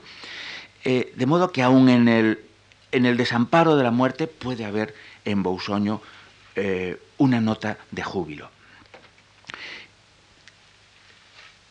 ¿Cómo llena ese vacío, esa nadificación? Lo llena precisamente con paradojas. En eso la solución buscada por Bousoño es muy hispana. ¿eh? La paradoja eh, para llenar el vacío recuerda mucho cierta, cierta poesía barroca del siglo XVII.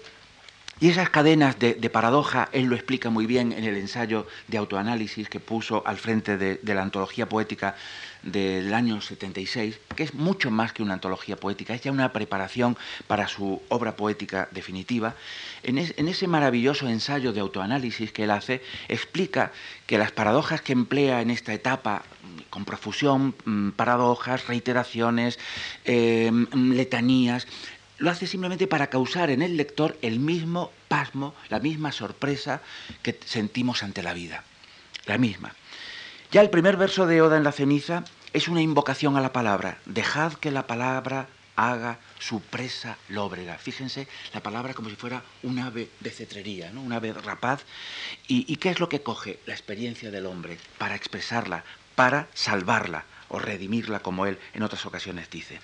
De modo que es el discurso de lo lleno, el discurso de lo lleno ante el horror del final. Eh, lo que se dice eh, sobre Oda en la ceniza se puede aplicar con algunos matices, pero veo que el tiempo nos corre, eh, a monedas contra la losa. Mucho más próxima al relato monedas contra la losa que, que en la ceniza, pero volvemos a, las mismas claves, la insuficiencia de la lengua para poder decir todo lo que se experimenta.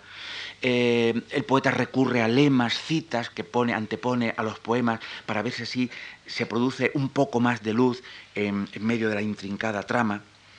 Eh, recuerdo que cuando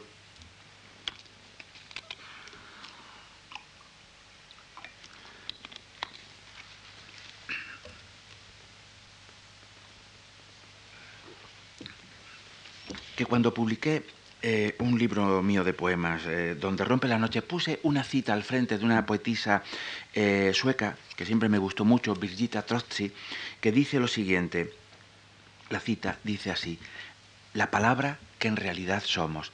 Y recuerdo la, la reacción de Carlos que me dijo, eso es lo que he querido yo decir siempre en mi poesía. Ese lema me viene a la perfección. Es la mejor síntesis, yo creo, de este, de este ciclo formado por estos dos extraordinarios libros.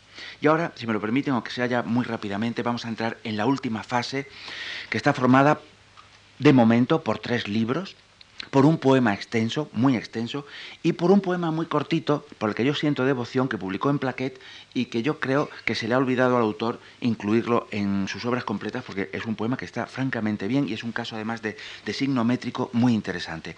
Los libros son Metáfora del desafuero del año 88, que fue Premio Nacional de Literatura, El ojo de la aguja del 93, coincidió prácticamente con su premio de las letras españolas, el poema final de ese libro, Canto de la Salvación, que es un poema que tiene absoluta autonomía, es un poema muy bien trabado, muy, muy bien engarzado y que tiene absoluta independencia, si se quiere, del ojo de la aguja. El, poeta, con muy buen criterio, en sus obras completas lo ha, lo ha desgajado y como es un texto extenso, puede pasar por una pequeña plaquette eh, con un poema, Canto de la Salvación, mm, absolutamente independiente. Para mí es la mejor epifanía que se ha escrito en lengua castellana en el siglo XX. Y luego El martillo en el yunque, que es un libro, un libro raro, pero raro, porque es un libro que está formado a base de poemas de los anteriores que han sido revividos, reelaborados por él, y algunos no siquiera de los anteriores, sino de algún, de algún libro muy remoto en el tiempo. Cito, por ejemplo, el poema Lo que busco, que procede de Noche del Sentido, año 53. De modo que El martillo en el, yunque eh, es un libro formado por poemas de, los libros anteriores, revividos, reactualizados. Bien, eh, es muy curioso el cotejar el poema original y el poema que él vuelve a publicar al paso de los años con las correcciones. Hay pasajes bellísimos, pero que por una exigencia, creo que tengo aquí a mano algún ejemplo, por una exigencia de ceñimiento expresivo, si ha de amputarse ese pasaje, por bello que sea, cae. ¿no? Eh, miren ustedes, hablando de la danza de la vida y la muerte, que forman una pareja indisociable, es, de hecho es su tema eterno, dice, hablando de, esa, de esa, extraña coyunda, eh, coyunda o maridaje entre la vida y la muerte, suavísima alianza de fidelidad suprema en lo alto, sin gravitación, con la sublimidad de las llamas, el infierno, la música. Eso está suprimido en, en la segunda edición. Luego hay de repente un verso que, que él le entusiasma y crea por geminación, por multiplicación, nuevas imágenes que se asocian a la primitiva. Eh, en fin, es, es mm, un libro, vamos, un libro, un ciclo, el de estos mm, cuatro eh, textos, eh, aunque me parece que el último no lo, he, no lo, he, acabado de citar, es una plaquette que publicó en pliegos contemporáneos, creo que se llamaba, en Jerez, cuando existía eh, la, revista Contemporáneos que llevaba Francisco Bejarano, publicaron en aquella plaquette Algo ocurre en la mitad de este soneto, que lo he copiado precisamente porque no se halla en, las obras completas. Bien, Comienza por ser un ciclo, todo, todos estos cuatro libros, bueno, libros o textos individuales, enormemente trabado, como lo demuestra el hecho de que algunos han nacido de, estados anteriores contenidos en libros previos. Si no existiera la expresión realismo mágico, que, acuña, como todos ustedes bien saben, Uslar Pietri, a partir de, de un especialista en, pintura. Eh, en fin, si no, si no, se hubiera acuñado ya esa expresión realismo mágico para una tendencia de la novelística hispanoamericana, sería una etiqueta estupenda para toda esta zona última de la poesía de Carlos Bousoño. Porque realmente aquí entramos dentro de una dimensión temporal que es un tiempo mágico, no es el tiempo del cronómetro, del reloj, que veo que corre imparable, es mmm, el tiempo del dolor, que ya saben ustedes cómo no acaba nunca de pasar, el de la enfermedad o la vejez, la muerte, pero también el proceso previo a la muerte, la posmuerte. Hay muchos poemas escritos desde una reflexión que se podría llamar reflexión postmortem. Eh, hay la, la dicotomía que antes se producía en las paradojas de Oda en la ceniza y la, las monedas contra la losa, ahora eh, se ha simplificado, aunque no por eso, aunque no por eso las imágenes resultantes eh, son a veces mucho más claras. Pero también hay una referencia que nos puede ayudar, y es que la vida se canta en muchos momentos como verdadera elegía. ¿Por qué? Pues porque a esa vida la está empañando la conciencia de su fin. Y por otra parte, la muerte, como decía hace unos instantes, eh, se llega a cantar con un verdadero timbre de himno. Fíjense que, que el poema que eh, finalmente acabó titulándose, y además como poema independiente, Canto de la Salvación, hubo un momento en que el poeta dudó titularlo Elegía de los tres tiempos. ¿Esto qué significa? Pues que entre el canto o la elegía, la vida y la muerte, hay una frontera delgadísima, interpenetrable a cada momento. De modo que nos habla de una realidad mágica o de un tiempo mágico y vamos a, recurrir al, texto que, que, les presento. Algo sucede en la mitad de este soneto porque yo creo que es un texto de apoyo, es un poema interesante, es un poema interesante sobre todo desde un punto de vista de la métrica, interesantísimo, y que eh, está muy en consonancia con su pensamiento de la época actual. Algo ocurre en la mitad de este soneto. Entraba en el silencio y en el silencio debe absorta estar la gota que al fin cede muy suave. Y de pronto, en lo insólito, se para alguna nave, dormida en lo profundo de aquel instante breve. Ni una huella en el páramo de la infinita nieve. quieto en el lecho, un río, quieta en el aire, un ave. Todo el bosque está inmóvil y el viento no se mueve. Flota una niebla leve sobre una mesa grave. La verdad es que eh, sabemos que es un soneto porque se dice en el título, si no, pensaríamos que se trata de dos, de dos cuartetos simplemente. Pero claro, al decirnos que se trata de un soneto, aquí hay lo que podríamos llamar estrofa cero. Hay un conjunto vacío que no es otro que el de la propia muerte, y fíjense por dónde, de esto los músicos saben mucho, a través del silencio es como nos llega la última comunicación poemática. El primer bloque, la, primera estrofa introductoria, que ya digo es un cuarteto en alejandrinos, nos aproxima a la muerte, el silencio, esa última gota, no sabe si es la gota de la vida que desborda, Mm, estamos hablando de una poesía, digo, de racionalidad y por lo tanto lo último que se ha de pedir a una poesía así es la explicación al detalle. Lo que tenemos es que sentirla. Sentir es leer. Dormida en lo profundo. Ah, me salta una línea importantísima y de pronto en lo insólito se para alguna nave. Aquí la reminiscencia mitológica es clara, ¿no? La nave, tal vez de Caronte, la que nos lleva a otro mundo. La segunda estrofa es toda de negatividades.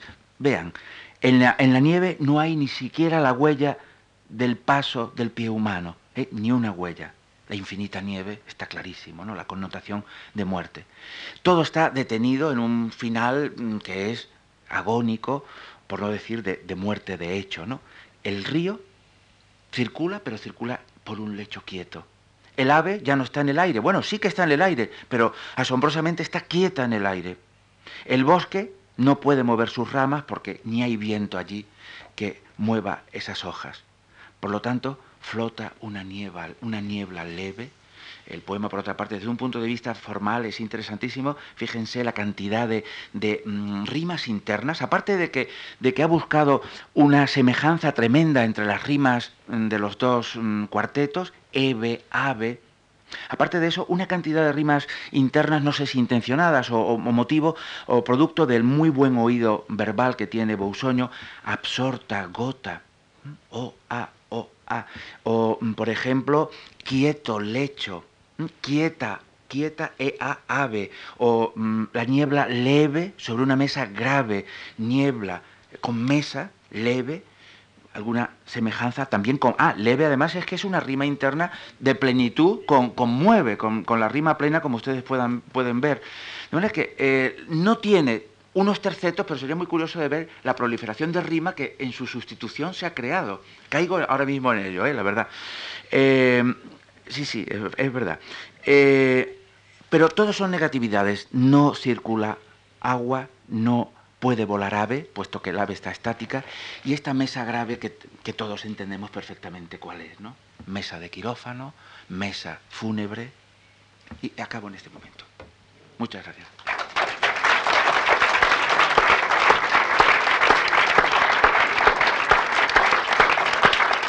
sería este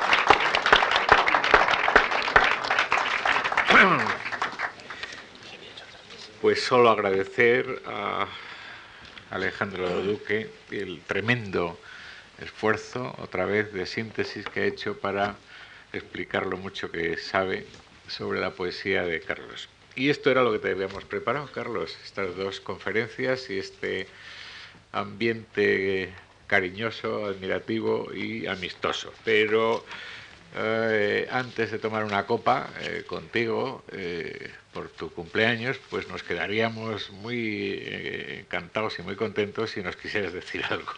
Así que tienes la, tienes la palabra.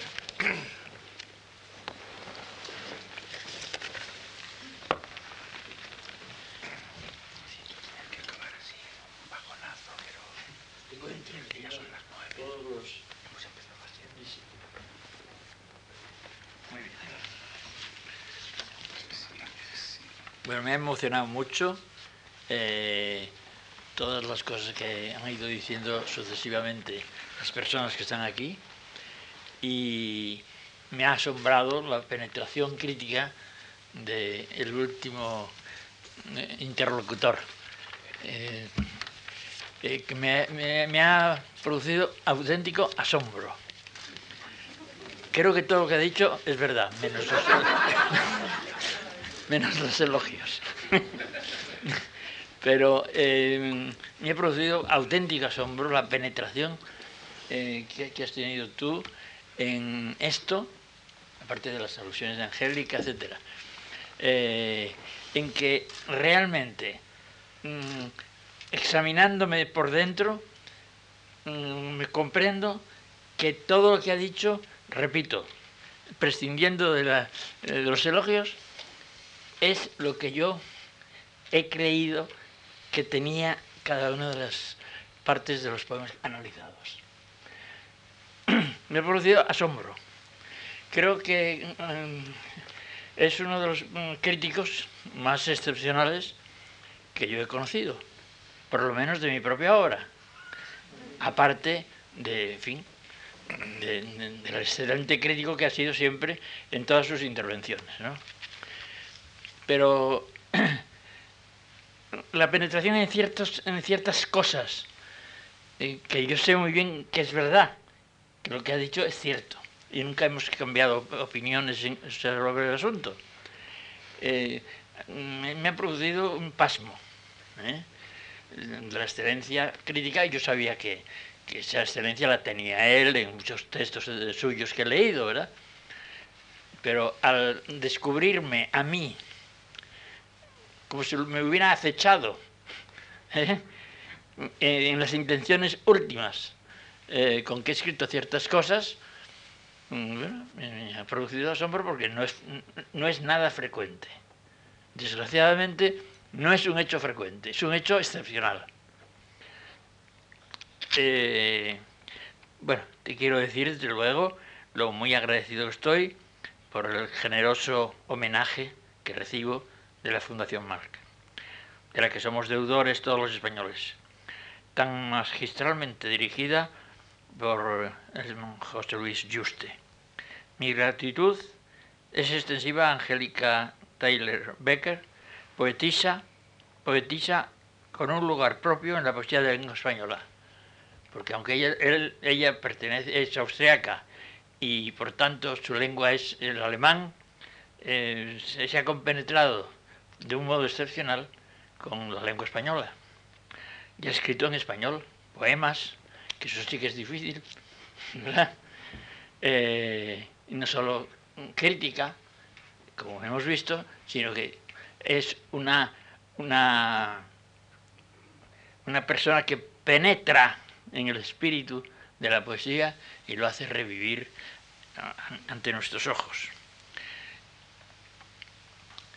En la poesía en española, el magnífico poeta sevillano Alejandro Duque Amusco, Amusco en fin, he dicho ya algunas cosas hace, hace un momento, y, también me ha, asombrado muchísimo. Y bueno, y agradezco también esto a todas las personas que han asistido a este acto tan emocionante para mí, tan lleno de gratitud por mi parte. Eh, en fin, creo que me voy a entender a mí mismo mejor que, lo hacía. bueno, pues nada más. y a todos agradezco mucho su presencia, como he dicho. Bueno, vamos a ver.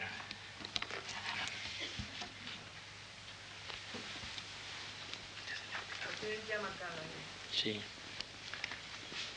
Titula El joven no envejece jamás. El joven no envejece jamás, como una piedra pulida, como una dura conclusión, como una matemática presencia, esencia terminante que resiste sin fin a la tenaz marea honda del mundo, al revuelto temor, a la insaciable dicha, a la realidad turbia del deseo, al ingrato oleaje sin reconciliación y sin memoria, como una piedra, digo, o una estatua abrasadora de diamante, el joven límpidamente existe. A su través se ve el espacio nítido, la complacencia de la luz se ofrece. Un aire con palomas se dispersa por la gracia de un valle, un río corre, refrescando las raíces del mundo. El joven transparente no sonríe, no sonríe. Es, sin compasión, duramente. Esencia dura que simula espacio accidental en tiempo sucesivo. Simula sucesión, mas vive siempre un punto más allá del suceder, en el límite mismo donde empieza la luz, ya por de fuera, aunque casi en la frontera suave del innumerable suceso, del poderoso acontecer corrupto, existiendo así al margen de la materia ingrata que se mueve sinuosamente, serpentinamente, como siniestra ondulación. El joven está inmóvil, puro, incontaminado, como el cristal repele un agua lúcida. El aguacero lúcido golpea contra el cristal inteligente. Vaso de sí, copa de sí hasta el borde de una música, el coronado, el cierto, el no mentido, yace, salvaguardando una verdad, albergando una nota, una luz tersa por los alcores luminosos.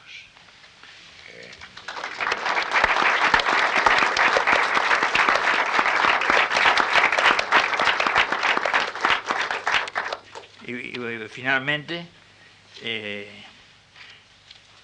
quiero leer de la última época un poema y nada más, y, me callaré, espero que no para siempre.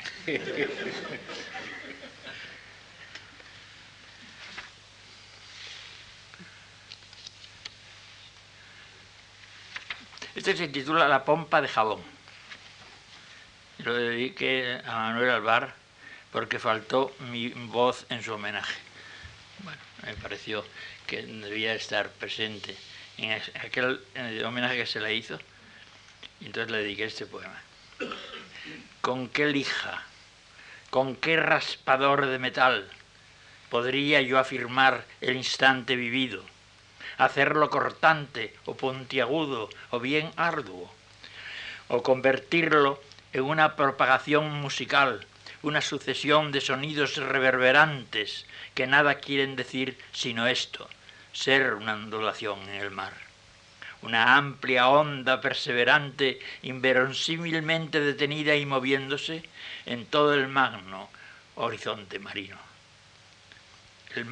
perdón, en todo el magnánimo horizonte marino. Mas también cabe hacer otra cosa, concentrar lo que fue en una pelota de materia compacta y empezar a trabajar la masa antes de que se seque, empezar a masuñarla, a heñirla y a hilarla después poco a poco, con sumo cuidado, sacar de ella luego con dificultad, con paciencia, una maneja de incertidumbre, una enorme madeja de vacilación enrollada, una sedosa y serpentina duda un sombrero de pronto, una paloma herida. Pero tal vez sea mejor tomar ese momento de nuestra vida, mirarlo fijamente al trasluz como si fuese un agua jabonosa y ensirla penosamente por dentro como una pompa irisada, una creciente pompa, un ámbito de elástica capacitación, una dilatada y finísima estancia de lucidez, pero sin duda indefinible, como si estuviera llena sobre todo de sombra, y en esa oscuridad se oyesen rumores lejanos de difícil constatación, caer un cuerpo al agua, fragmentarias imágenes o interrumpidas conversaciones. Alguien, en efecto, se calla cuando llegamos, cuando estábamos a punto de entender y cerrar y cerrarse así el trato, y luego el apretón de manos y el vino en la fiesta. Y toda a continuación fue silencio, y toda posibilidad se extinguió, y nadie supo, y nadie pudo decir a nadie, y nadie pronunciar sino aquello que había pasado, y la burbuja al fin estalló, y la pompa de jabón se deshizo.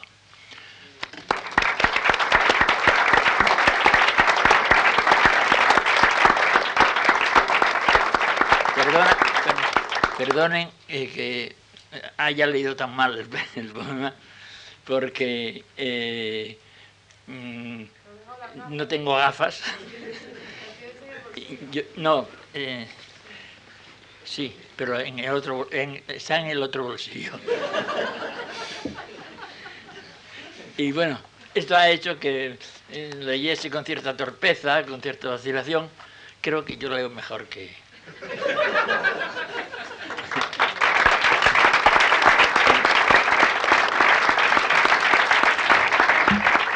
Muchas gracias a todos eh, por estos eh, aplausos y esta presencia.